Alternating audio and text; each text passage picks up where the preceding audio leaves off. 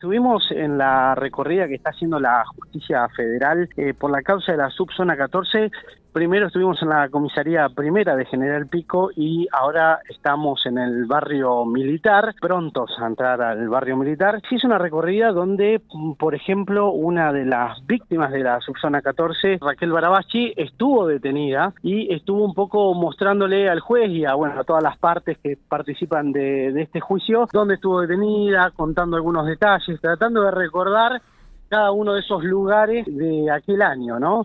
Y justamente estamos en diálogo con Raquel Barabachi, cómo se vive todo esto, ¿no? Esta recorrida por algo, un momento que seguramente uno quiere olvidar, ¿no? Eh, hola, buenos días, buenos días para toda la audiencia. Y bueno, siendo que la comisaría primera sigue absolutamente activa, obviamente, eh, yo he entrado a ese lugar eh, como para certificar una firma o hacer algún trámite, ahí el ingreso nada más. Distinto es caminar los lugares, los pasillos por donde nos eh, traían detenidos. Eh, la primer, el primer ingreso fue un ingreso colectivo donde fuimos 33 personas. Eh, ¿Qué año fue eso, En enero del 75, cuando habíamos hecho una toma pacífica de la tecnológica donde yo era estudiante. Eh, y estábamos en una resistencia pacífica justamente por una intervención trucha que había venido desde Bahía Blanca, donde vinieron matones de Rodolfo Ponce, que fue propiciada por Carlos Aragonés, que era diputado nacional y presidente de las 62 organizaciones acá en Pico, y que por suerte en Bahía Blanca se ha juzgado, se han juzgado las responsabilidades en un juicio de la AAA, acá no lo pudimos hacer, para que paguen también los responsables civiles. Y bueno, en ese primer ingreso estuvimos eh, desde la madrugada, que fue el desalojo en la tecnológica, hasta el mediodía siguiente que nos llevaron eh, a la seccional primera Santa Rosa. Después la segunda vez que ingresé como detenida a ese lugar fue en un operativo que se hizo conjunto de las Fuerzas Armadas y la policía en el domicilio de mi compañera Rosalín Cancedo, donde yo vivía, en la calle 11, casi esquina 30, y este, donde habían irrumpido eh, soldados adentro de la casa con Baraldini a la cabeza, este, el comisario Campaño, Scheffer, estaban todos gente arriba de los techos, eh, soldados milicos, una tanqueta en la esquina, bueno, es, en esa oportunidad vinieron dos veces, vinieron una noche y que nos rompieron la puerta del patio, requisaron toda la casa, eh, dieron vuelta a todo y al día siguiente volvieron a hacer la misma, este, el mismo operativo y estaba la mamá de Rosalín, yo creo que fue una bendición para nosotras porque nosotros la habíamos llamado eh, que viniera porque no nos dejaban salir de pico, esa es la orden que nos habían dado y yo creo que al segundo día había, eh, porque después el comisario Campaño se lo contó al, al hermano de Rosalín, que iban a poner armas como para implicarnos a nosotros, ¿no? Y entonces como estaba la mamá, no lo pudieron hacer, me llevaron a mí, que estuve 15 días detenida después en, en Santa Rosa. Pero esa noche me dejaron en una de las oficinas de la primera, como pudimos ver en este recorrido, y después la tercera vez fue en marzo del 76, eh, donde otra vez fuimos detenidos todos los compañeros de la tecnológica, eh, en una racia que hicieron en el barrio Pampa, donde había casitas donde estaban viviendo compañeros. Eh, después a mí me llevaron, me levantaron en la calle cuando yo volví de trabajar. A mi compañera Rosalín y a pasaron a buscarla cuando venían de la casa de Rosa Audicio, donde también habían allanado y no estaban sus papás y, se la llevaron a ella. Y después al final llegó Selma Riboira y al día siguiente, esa noche la pasamos ahí y al día siguiente nos trasladaron a toda Santa Rosa. Esta vez que decís que estuviste detenida, eh, justamente estuvimos recorriendo esa parte, eh, que es la primera oficina cuando uno entra a la comisaría primera, a mano derecha, digamos, la primera oficina. Eh, ¿Cómo fue esa situación? La verdad que te digo, como yo les comenté en el recorrido, estar acá detenido era como estar de vacaciones al lado de lo que después nos pasaba en Santa Rosa, donde fue sufrimos todo tipo de tortura, a premios ilegales, de todo. Y, y siempre yo recuerdo una anécdota muy graciosa de la primera detención, porque cuando nos sacaron de la facultad, eh, yo estaba leyendo Las Venas Abiertas de América Latina y me metí el libro en el bolso. Y entonces cuando estábamos en la comisaría, mi compañera me dice, pero con ese libro, que ya para entonces esos libros eran subversivos, ¿viste? Entonces, eh, dice, no, nos van a sacar todo y van a ver el libro. Bueno, entonces lo escondimos atrás de un armario que estaba contra la pared. Y lo poníamos y apretábamos el armario y el libro se caía, así hasta que quedó.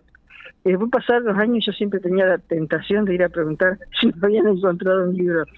Después que volvió la democracia, por supuesto, ¿no? Bueno, ahí habrá quedado. Me contaste después que durante muchos años no pudiste volver a la facultad. No, no, obviamente que no. A mí me, mm, me prohibieron el día que me dieron libertad en, en Santa Rosa, Baraldini, eh, que nos llamó a una oficina a mi compañera Estela Maris Barrio, que lamentablemente ya no está con nosotros, y a mí, eh, a mí me dieron eh, arresto domiciliario, me mandaron al campo de mis padres en la zona rural de Winifreda, y un, y un tiempo, y después libertad vigilada hasta el 83, con la prohibición de venir a Pico y a la facultad. Yo ya para cuando volví, la carrera mía ya no estaba, cuando pude volver en el casi principio del 84, porque Alfonsín asumió el 10 de diciembre del 83. Me acuerdo que me casé el 15 de diciembre del 83, el primer casamiento en democracia en Buenos Aires, eh, con mi novio, que es mi compañero de toda la vida, y aún hoy este que éramos novios de la facultad. Así que bueno, lamentablemente tampoco yo podía pasar por una cuestión psicológica por la esquina de la 3 y la 32, donde estaba la facultad, porque la angustia y el dolor que yo tenía era tremendo. Recién en marzo de este año, para un trabajo que hizo el, chico Analía para la facultad, para la Universidad Nacional de La Pampa, pude volver a entrar al edificio ese y pude romper esa cuestión que tenía tan dolorosa. Sí, más que miedo era como mucho dolor, por la frustración de no haber podido terminar mi carrera, por la injusticia que se cometió con todos nosotros. Este, y bueno, eh, yo creo quiero reivindicar a esa eh, facultad que fue la tecnológica, donde se estaba construyendo una universidad obrera para todos eh, y todas que pudieran estudiar los que laburaban durante todo el día. Y bueno, quedó frustrado, pero eh, también reconocer a todos los compañeros que en los juicios dieron testimonio valientemente y reivindicaron este, ese trabajo y esa casa de estudio que estábamos construyendo. ¿Cómo fueron estos 40 años hasta que hoy estemos viviendo este tercer juicio de la subzona 14? Y bueno, fueron duros porque durante muchos años acá se había instalado que La Pampa había sido una isla, que acá no había pasado nada y teníamos que lidiar con eso, romper ese, ese tabú y eso fue algo que acuñaron justamente, eh, eh, digamos, quienes tuvieron responsabilidad política sobre eso, porque no fueron solamente los militares. ¿eh? El golpe fue cívico, militar, eclesiástico, judicial, hubo complicidad de todo tipo y de todas clases. Entonces, bueno, este, yo en lo personal, por el 96-97 empecé a mandar notas a todos los lugares donde había estado detenida buscando antecedentes.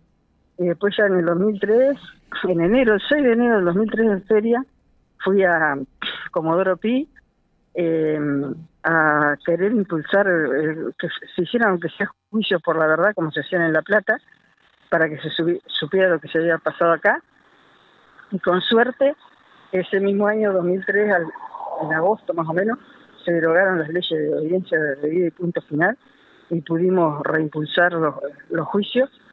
Eh, la verdad que fue un largo camino porque primero los juicios se iban a hacer en Buenos Aires, eh, después se decidió que estuvieran acá y fue una también era este era casi imposible hacerlos en Buenos Aires para trasladar a los testigos, todo, ¿viste?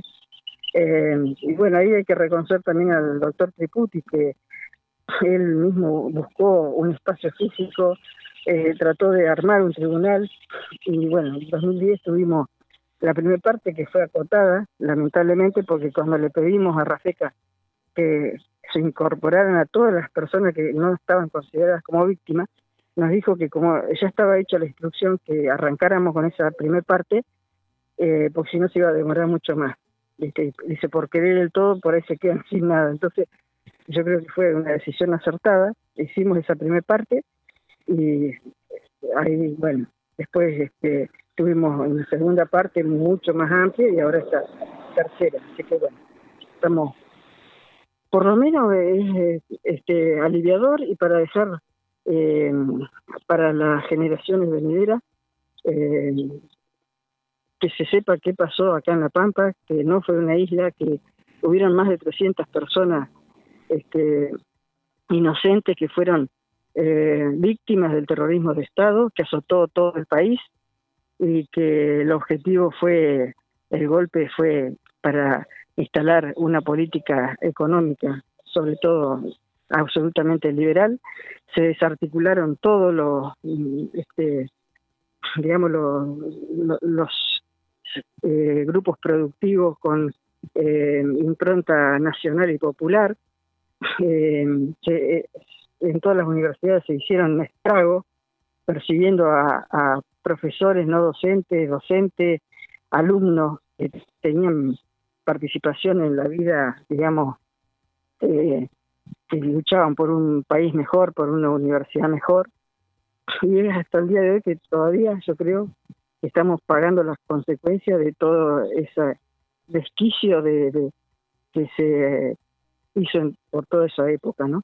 Sea, hay que seguir militando, batallando, no bajar los brazos, eh, contar la verdad y bueno, este pedirle a los jóvenes que se involucren, eh, en, donde sea, en su lugar de trabajo, en su lugar de estudio, eh, en cualquier lugar, que peleen por sus derechos, porque los derechos no, no son otorgados, a los derechos se los consigue eh, luchando.